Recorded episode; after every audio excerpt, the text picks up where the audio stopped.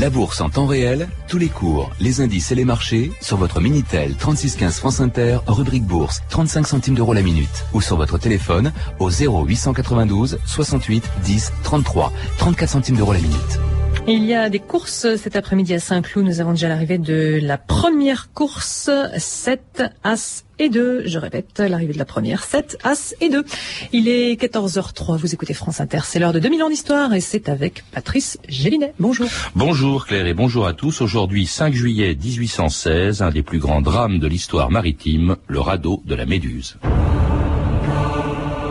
Être près de la terre et ne pouvoir l'atteindre, flotter et ne pouvoir voguer, être muré entre le ciel et l'océan, avoir sur soi l'infini comme un cachot. Le naufrage, c'est l'idéal de l'impuissance.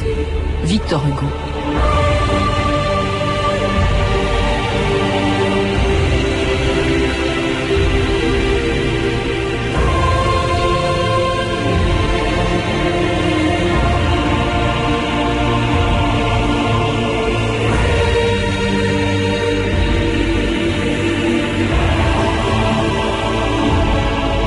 2000 ans d'histoire.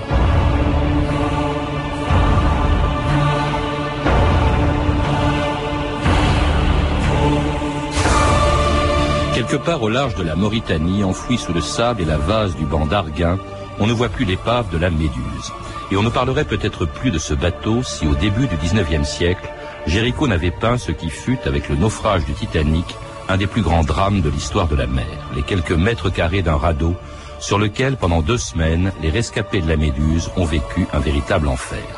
À l'origine de cette tragédie, l'incompétence d'un officier de marine, Hugues Duroy de Chaumaret, qui quelques mois après la chute du Premier Empire, avait reçu l'ordre de partir en Afrique pour y rétablir l'autorité de Louis XVIII sur les comptoirs français du Sénégal. Messieurs, vous porterez le pavillon du roi dans les établissements que la marine et le commerce n'auraient point recouvré si l'auguste famille des Bourbons n'avait pas retrouvé le trône de France.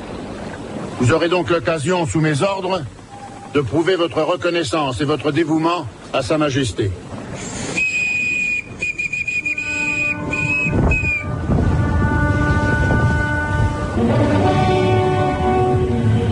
Ce 17 juin 1816, le temps était beau et la mer calme.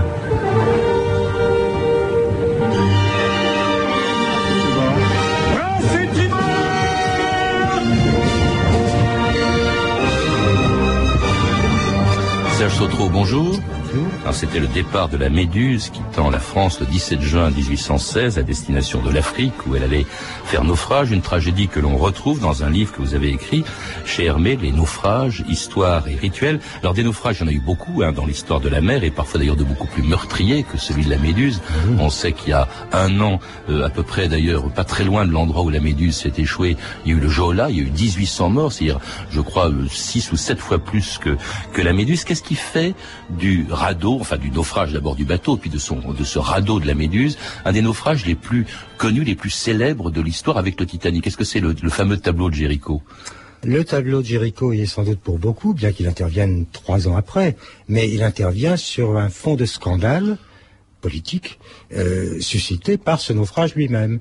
Et ce que ce naufrage a d'exemplaire en quelque sorte, c'est que on a d'une part un naufrage dû à l'incompétence des hommes et non pas au déchaînement des éléments, et puis d'autre part, une fois le naufrage accompli, c'est-à-dire dans ce cas-ci un bateau échoué sur un haut fond, voilà que cette histoire en libère plusieurs autres.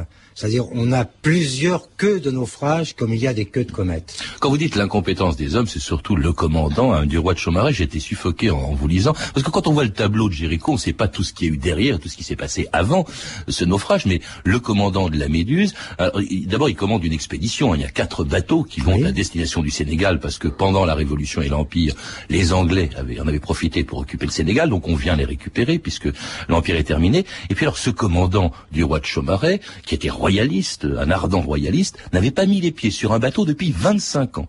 Oui, 26 même. C'est-à-dire que euh, notre homme, euh, d'emblée, lorsqu'il a intrigué pour obtenir ce poste la direction de cette flotte, euh, a fait valoir d'emblée que euh, il invoquait d'abord son pur zèle pour le roi plutôt que ses faibles compétences. Intriguant, en fait.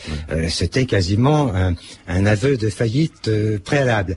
Et, et il est vrai que euh, la compétence de cet homme était, était redoublée par son arrogance, sa suffisance. Euh, il se prenait, à juste titre, formellement parlant, pour le représentant du roi à bord, ce qui avait pour conséquence qu'il méprisait tout son équipage, lequel équipage était lui de la génération de la Révolution, et donc composé de jacobins, de, de républicains, de bonapartistes. Bien entendu, le commandant les méprisait. Et tout ça embarqué pour un voyage dangereux, hein, surtout les- le long de, de l'Afrique, lorsqu'après avoir passé le Cap Blanc, un banc de sable oblige les navigateurs à s'écarter de la côte. Mais pourquoi ce détour? Ça le rallonge, considérablement. Le banc d'Arguin. Le banc d'Arguin Le banc d'Arguin des bancs de sable au large du Sénégal. n'en voit aucune trace sur ma carte. Ah Non, mais ils existent. Ils sont redoutables. Ils sont à fleur d'eau. On dit même qu'ils changent de place au gré des saisons pour attirer les navires. Je vais vous faire un aveu. Je les ai sans cesse à l'esprit depuis notre départ. Comme si nous avancions sur eux, droit sur eux. Un vrai cauchemar. C'était Jean-Yann dans le rôle du capitaine de la Méduse, un capitaine qui, dès le début, euh, Serge Sautreau, euh, montre son incompétence, hein, dès le départ. Ah oui, lorsqu'il fait le point, par exemple, euh, eh ben, il fait une erreur d'un degré euh, dans son estimation, ce qui fait quand même 111 kilomètres. Pour aller à Donc, Madère. c'est- c'est- Voilà, il- il donc pas, euh, là on voit que techniquement il n'est pas du tout à la hauteur. Il y a un premier incident, il y a un mousse qui tombe euh, euh, du navire, on, on envoie vaguement un canot, on ne cherche pas très longtemps et, et- et le mousse se noie, ce qui produit tout de même d'emblée un effet assez fâcheux sur l'ensemble des passagers. Et puis surtout, on ne sait pas qui commande, parce que il est quand même conscient de, ce- de- de sa légèreté ou de son incompétence, hein, le, le Chaumaret, le, le commandant Oui. de la Méduse. Alors, du coup, il, il- il se défausse sur euh, le gouverneur, puisqu'il a embarqué avec lui le, le futur gouverneur du Sénégal, une fois que la France aura rétabli euh, son autorité sur le Sénégal, hein, le colonel Schmaltz, et puis alors un aventurier qui devient le véritable commandant second, parce qu'il n'écoute pas, vous le disiez, ses officiers, et un certain Richefort. Oui, et Richefort est imposé par Schmalz. Et Schmalz est lui-même le futur gouverneur du Sénégal. C'est un intrigant dont on ne sait pas très bien du reste pourquoi le ministère des Affaires étrangères français euh, l'a promu à cette euh, fonction. Et c'est vrai que Chaumaret euh, s'en remet à Schmalz, donc à ce Richefort. Et là, nous entrons tout de même dans quelque chose d'assez insensé, puisque personne Richefort le premier ne fera jamais la démonstration que ce Richefort avait les compétences d'un capitaine. Mais c'est lui qui va de fait gouverner le navire aux grandes dames des, des officiers euh, républicains notamment qui, qui, qui comprennent très vite que la direction du bateau et de toute expédition est décidément de- entre de très mauvaises mains. Oui, effectivement, puisque ce sont ces mains qui vont pousser le commandant de la Méduse à commettre une erreur très grave le 1er juillet 1816, croyant avoir passé le Cap Blanc et le banc d'Arguin. Pomaré donne l'ordre de faire cap au sud-est, vers le Sénégal. Profondeur 130 brasses, 110 brasses, il y a une heure. oh, extraordinaire, de plus en plus profond. De plus en plus, commandant, de plus en plus. C'est un véritable miracle. Fini nos peines. Nous l'avons doublé, le banc d'Arguin. Mais tout cap sur le Sénégal. Et vive le roi! Vive le roi! Commandant! Commandant! Monsieur Richefort, monsieur, regardez Des algues, des algues, une merveille de la nature. Et monsieur, vous ne comprenez pas? Nous touchons le fond! Nous sommes perdus, monsieur. La méduse avance sur le banc d'Arguin. Et le 2 juillet, donc 1816, la Méduse s'échoue donc euh, au large euh, de- des côtes africaines sur ce fameux banc d'Arguin. Qu'est-ce qui s'est passé Euh, C'est quand même incroyable. Il n'y a pas de tempête. La mer n'est pas démontée comme dans beaucoup de naufrages là. Qu'est-ce qui s'est qu'est-ce qui s'est Mais passé? il s'est produit ce qui se produit avec Chaumaret de façon euh, assez constante. C'est-à-dire son premier mouvement est un bon mouvement. Euh, son souci, en effet, de vouloir dépasser le banc d'Arguin euh, était, le bon souci. Euh, le problème, c'est qu'il ne suit pas son premier mouvement, et puis surtout qu'il n'assure pas non plus ses arrières. Par exemple, pour reconnaître le banc d'Arguin, il fallait déjà avoir avec certitude franchi le Cap Blanc. Or, les erreurs, les approximations de Chaumaret pour ce qui est du calcul de sa navigation sont telles que, bien entendu, personne n'a vu le fameux Cap Blanc. Et lorsque le lendemain matin, donc le 1er juillet, quelqu'un dit Ah mais vers 8 heures du soir, on a dû croiser le Cap Blanc, Chaumaret dit Ah bon, c'est très bien, nous avons dépassé le Cap Blanc. Nous avons mmh. croisé le Cap Blanc. Or, le Cap Blanc, il ne l'avait pas croisé à 8 heures du soir. Personne ne sait, du reste, quand ils l'ont croisé. Mais ce Cap Blanc entrevu à la nuit tombante, ou plus ou moins dans la nuit, et qui n'est pas le Cap Blanc, fait que Chaumaret, croyant avoir dépassé la zone dangereuse, ordonne de mettre le cap, franchement, sur l'Afrique. Et donc, il met le cap, franchement, sur le banc d'Arguin, puisqu'il est beaucoup plus au nord qu'il n'imaginait mmh. être. Et alors là, bon, ils, touchent le fond, hein, le, bateau est ah. immobilisé. Ils espèrent quand même que la marée va le renflouer, euh, Serge Sautreau. Mais en même temps, quand même, ils construisent ce qui deviendra ce fameux radeau de, la Méduse. Hein, euh. ben, à partir du moment où, la frégate s'est échouée sur le fond, euh, il faut quand même voir que l'atmosphère à bord devient franchement chaotique. C'est-à-dire que tous les gens qui, sur le bateau, contestaient plus ou moins sourdement la manière dont ce bateau était dirigé, vont le faire savoir un peu plus bruyamment. Et la seule façon de maintenir un tant soit peu de cohérence parmi tous ces gens, bah, ça a été justement de construire ce radeau, ça a occupé tout le monde. Alors, l'idée, il y avait plusieurs possibilités. Euh, l'une des idées qui sans doute n'aurait pas été mauvaise si elle avait été appliquée, était que le radeau devait servir à entreposer toutes les, toutes les vivres euh, au cas où la mer deviendrait très mauvaise, et puis on pourrait y mettre des gens qui pourraient rester là, et puis éventuellement on aurait pu venir les chercher de la Terre après avoir envoyé les canaux. la Terre n'est pas loin. Hein. La Terre n'est pas très loin. Euh, on le verra tout à l'heure. Il leur faudra une journée de navigation à la rame. À, certains d'entre eux, hein, pas à, à trois seulement mm. des chaloupes sur les six qui ont pu partir. Mais euh, ce qui s'est produit, c'est que ce scénario-là n'a pas été respecté du tout et qu'on a opté pour un autre. Alors si, si on construit un radeau aussi, c'est parce qu'il y a 362 personnes à bord de la Méduse ah et qu'il n'y a pas assez de canaux pour tout le monde. Donc on construit un, radeau supplémentaire hein, qui, dans lequel on va faire entrer 147 personnes. Et, là, alors là, euh, ce qui se passe, c'est que évidemment, il faut choisir qui ira dans les canaux avec des rames et qui ira sur ce radeau qui est totalement ingouvernable. Et là, c'est d'où cette liste terrible qui a été rédigée, je crois, par le colonel Schmalz, le futur gouverneur du Sénégal, et qui va décider du sort des naufragés selon qu'ils seront donc sur les canaux ou sur le radeau. Voici la liste de ceux qui seront sur le radeau et ceux qui partiront dans les canaux de sauvetage. C'est une liste véritablement équitable. Bien entendu, j'ai tenu compte de tout, du rang, du dévouement, mais aussi des qualités individuelles, bien entendu. Allez Perrault sur le radeau. Rivière. Téménec Perrier, vite Vite. Moulard Frémont Descendez. Vous m'entendez Descendez. Descendez Gémier Berthaud Rossetti Sur Alors c'est terrible hein, cette liste parce qu'au fond c'est en fonction du choix qui a été fait sur cette liste que les gens vont survivre ou non au naufrage de la Méduse, Serge Sautreau. Ah, c'est une véritable liste de ségrégation. Euh, il est clair que sur le radeau, vous avez essentiellement euh, des soldats, euh, les sans grade, les, les passagers sans noblesse, sans titre de noblesse, et puis une femme qui est la, la cantinière, euh, et puis vous avez au centre du radeau, aux meilleures places, celles qui sont le moins euh, euh, exposées aux vagues, vous avez les quelques notables. Vous, alors vous avez un officier euh, qui lui a été placé là parce qu'il était blessé depuis le départ et que de surcroît il était républicain, donc il pouvait échouer sur le radeau.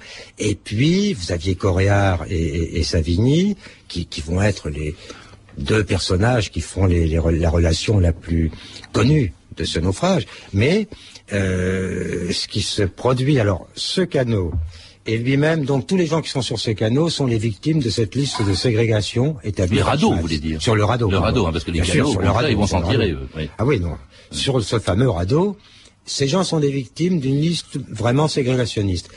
Et en plus, sur le radeau lui-même, vous allez avoir une autre ségrégation qui va intervenir ensuite. Alors justement, euh, on décide d'embarquer. Il y a 17 personnes hein, qui sont restées à bord et ils se doutaient un peu de ce qui allait se passer. Ben, qui ne- qui ne se courir aucun On les retrouvera euh, 52 jours plus tard, on n'en trouvera que 3 sur les 17. Et puis tout le monde quitte le bateau, donc le 5 juillet. Euh, initialement, le radeau devait être remorqué par les canots et tout de suite, on se demande ce qui s'est passé. L'amarron et le commandant euh, Pomaret décide, ou je sais pas qui, décide d'abandonner, euh, Chaumaret, pardon, décide d'abandonner euh, le, le radeau à son sort. Ben, il semblerait qu'il y a un dialogue qui est, qui est donné euh, par l'un euh, des naufragés, qui est le lieutenant Rang, qui lui a entendu très clairement Chaumaret. Alors, les amarres, les filins qui relient les canaux au radeau, lâchent. Là, euh, le dialogue entre Chaumaret et Reynaud, son second, Chaumaret demandant que se passe-t-il, l'autre répond les filins lâches, Chaumaret, qui ne gouverne plus rien, dit que faisons-nous? Reynaud répond nous les abandonnons. Et ce nous les abandonnons sonne comme une condamnation à mort. à Et le, et le radeau reste donc livré à lui-même, totalement euh, ingouvernable, et avec à bord 147 personnes, sur un radeau de 20 mètres sur 7, vous le dites, Serge Sautreau, soit 1 mètre carré par personne, 147 naufragés prêts à tout pour survivre. Donne-nous ce tonneau Vous avez déjà eu votre ration. C'est inadmissible. Ce tonneau est à nous, monsieur. Il faut nous le rendre. Pas une goutte de vin jusqu'à demain. Je vous ai déjà dit que c'était impossible. Du vin, monsieur, du vin Vous ne toucherez pas à ce tonneau. L'eau mer salée Soif Oui Tue-le Tue-le Tue-le Tue-le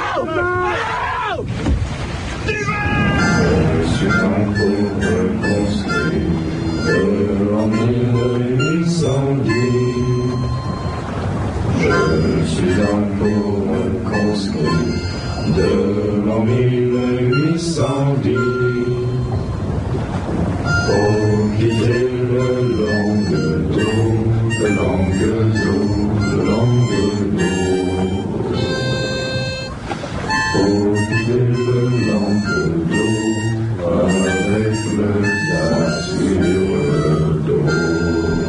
Vous écoutez France Inter, 2000 ans d'histoire. Aujourd'hui, le radeau de la Méduse. Et une chanson tirée du film de Hazimi, Le radeau de la Méduse, sur lequel donc pendant 15 jours, les rescapés ont vécu un véritable enfer. 15 d'entre eux seulement euh, ont survécu et certains d'entre eux ont raconté leur calvaire. La revue de texte Stéphanie Duncan. Oui, deux rescapés du radeau de la Méduse, Savigny et Coréard, ont écrit leur mésaventure plus tard. Alors pour eux, il ne fait aucun doute hein, que le radeau a bel et bien été volontairement abandonné. Après le départ des embarcations, nous jurâmes tous de nous venger si nous avions le bonheur un jour de regagner la côte. Puis, de la consternation profonde, les matelots et soldats se livrèrent au désespoir. Tous voyaient leur perte infaillible. Alors arrive l'heure du premier repas sur le radeau. Nous mêlâmes notre pâte de biscuits marinée avec un peu de vin et nous la distribuâmes ainsi préparée. Tel fut notre premier repas et le meilleur que nous fîmes pendant tout notre séjour sur le radeau. Alors la première nuit, le temps est très mauvais. Des vagues extrêmement grosses déferlaient sur nous et nous renversaient. Les cris des hommes se mêlaient au bruit des flots. Nous fûmes obligés de nous tenir au centre du radeau. Ceux qui ne purent le gagner périrent presque tous. Au matin, quel spectacle s'offrit à nos yeux. Dix ou douze malheureux, les jambes prises dans les séparations du radeau, avaient perdu la vie. Plusieurs autres avaient été enlevés par la violence de la mer. La deuxième nuit, une autre, catastrophe arrive. C'est une révolte qui éclate. Ils manifestèrent l'intention de se défaire des chefs. L'un d'eux s'avança sur le radeau, une hache à la main, et commença à frapper sur les liens. Un coup de sabre termina son existence. hein. Le style est un peu euh, fleuri. Alors, puis le combat devient général, ils nous attaquèrent, nous les chargeâmes à notre tour. Au milieu de cette démence, on vit des infortunés courir sur leurs compagnons et leur demander une aile de poulet et du pain ou un hamac pour se reposer. Certains voyaient des navires et les appelaient au secours. Le lendemain, nous trouvâmes que 60 à 65 hommes avaient péri toute la nuit, pendant la nuit. Alors les naufragés essayent de pêcher pour se nourrir, hein, mais en vain, ils n'y arrivent pas. Alors, écrivent avec honte les deux rescapés, des hommes se précipitèrent sur les cadavres dont le radeau était couvert, les coupèrent en par tranches, et quelques-uns même les dévorèrent à l'instant. Voyant que cette affreuse nourriture avait relevé leur force, on proposa de la faire sécher pour rendre son goût un peu plus supportable. Et comme ils n'ont presque plus d'eau, les survivants les plus vaillants, les plus forts, hein, décident, pour assurer leur survie, de se débarrasser des plus faibles. On délibéra. Mettre les malades à demi-ration c'eût été leur donner la mort de suite. Après une délibération présidée par le plus affreux désespoir, il fut décidé qu'on les jetterait à la mer. Ce sacrifice pénible sauva les quinze qui restaient. Hein, en effet, six jours plus tard, quand le radeau de la Méduse est repéré et secouru, des 147 naufragés, il ne reste que 15 survivants. C'est effrayant, euh, Serge Sautreau, vous le faites euh, récit dans ce livre, ce qu'ont vécu donc pendant 15 jours les gens qui étaient sur ce, sur ce radeau, hein, le désespoir, au point d'ailleurs que certains se suicidaient, euh, des mutineries, on se battait sur un périmètre minuscule, au début 147 personnes, plus que 15 à la fin, la soif, la faim, au point de s'entre Oui, avec les hallucinations, avec avec surtout les nuits. Ce qui était terrible, c'était les nuits. Les moments dangereux, c'était les moments d'obscurité. Les fameuses révoltes dont Coréard et Savigny euh, parlent, il faut tout de même en éclairer un peu la, la teneur. Il faut voir que Coréard, Savigny, Coudin, les quelques notables, les seuls armés sur ce radeau, retranchés au centre du radeau et qui contrôlaient l'approvisionnement, c'est-à-dire les biscuits au début, puis ensuite les barriques de vin, c'est tout ce qui est resté, ces gens-là ont délibérément organisé une séance de libation, de soulerie générale. C'est-à-dire que on a délibérément alcoolisé à forte dose l'ensemble des, des occupants du radeau et on a, on s'est fait de la place. C'est Euh, affreux. hein. euh, on a inventé ce prétexte d'une mutinerie ou de gens qui devenaient complètement fous au point de vouloir offrir le radeau en holocauste à la mer. Donc il s'agissait de détruire le radeau et que tout le monde disparaisse. Et bien entendu, les gens sérieux et raisonnables, c'est-à-dire Coréard et Savigny, entre autres, ont décidé que ce délire-là n'était n'était pas permis. Et donc ils l'ont empêché à coups de sabre. Et on a là le spectacle euh, très très très inquiétant de gens civilisés, de gens cultivés. Les notables qui se font de la place là, sur le radeau, ce sont les gens cultivés du radeau, on pourrait dire les bourgeois du radeau qui soudain se comportent comme, comme les pires des barbares, mais des barbares organisés qui fomentent une pseudo-mutinerie pour avoir un bon prétexte pour se faire de la place. Et il y aura 15 survivants seulement qu'on va récupérer donc euh, euh, 15 jours plus tard. survivants, tous du même bord, bien sûr. Euh, et puis d'ailleurs, sur les, sur les 15, 5 vont mourir, euh, à peine auront-ils été récupérés, ils vont mourir à l'hôpital. Et pendant ce temps-là, alors les gens du canot, des, des canots, hein, sont arrivés sur la côte. Ils ont mis un jour à peine pour arriver sur la côte parce qu'elle était tout près. Oui, ils ont, ils ont Ils sont sauvés, navigué à 10 heures du soir. euh, euh, les trois canaux principaux, ceux où il y avait le commandant, celui où il y avait Schmalz, euh, ont en effet retrouvé le reste de la flotte. Ce qu'il faut dire là aussi, c'est un petit détail, mais ça montre bien qui était ce pauvre Chaumaret. Chaumaret, commandant de cette flotte, avait eu l'ingénuité, l'enfantillage, disons, de vouloir être toujours le premier en tête. Une fois le navire bloqué et les canaux, il voulait être le premier à arriver sur les côtes à bord d'un canot. Et, il- il Et, a- et donc, les, les six canaux qui devaient rester ensemble ne vont pas rester ensemble. Donc, trois des canaux, eux, vont avoir un sort beaucoup plus difficile que les trois canaux les mieux équipés. Et Chaumaret, évidemment, euh, atteint la, la côte, arrive à Saint-Louis du Sénégal, et là, le scandale est tel, est tel quand il est connu en France, qu'il reçoit l'ordre de rentrer justement en France pour être jugé à Rochefort par le Conseil de guerre le 3 mars 1817. Et la Méduse était une frégate en détresse. Pire, c'était une frégate échouée Alors pourquoi Vous, le commandant, avez-vous quitté frégate avant votre équipage Le verdict. Pour l'abandon du radeau, M. Duroy de Chaumaret est déclaré non coupable. Pour l'échouage de la Méduse, M. Duroy de Chaumaret est déclaré coupable. Condamné à être cassé de son grade et déclaré inapte au service.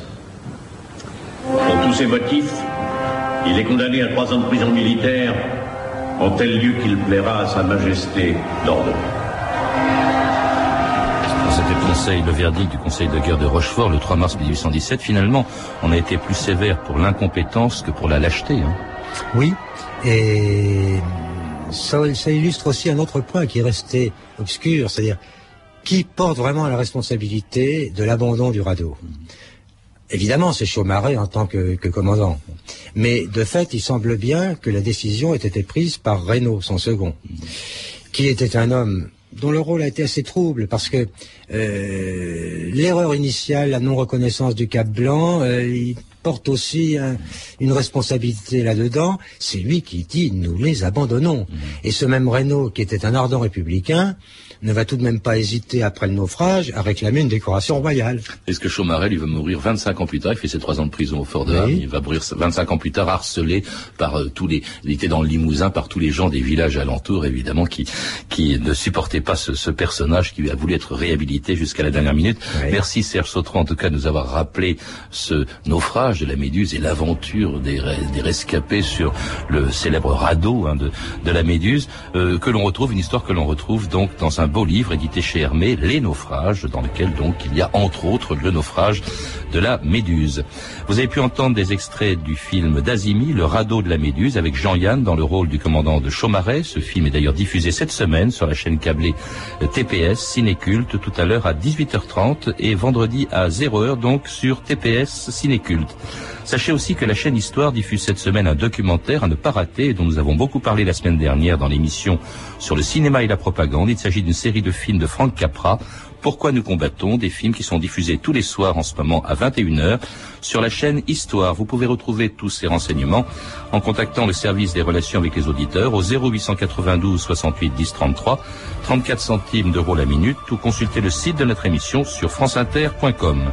C'était 2000 ans d'histoire, la technique Lidwin Caron et Olivier Daligo, documentation Virginie Bloch-Lenné et Claire Tesser, revue de texte Stéphanie Duncan, une réalisation de Anne Kobilac. Une émission de Patrice Gélinet.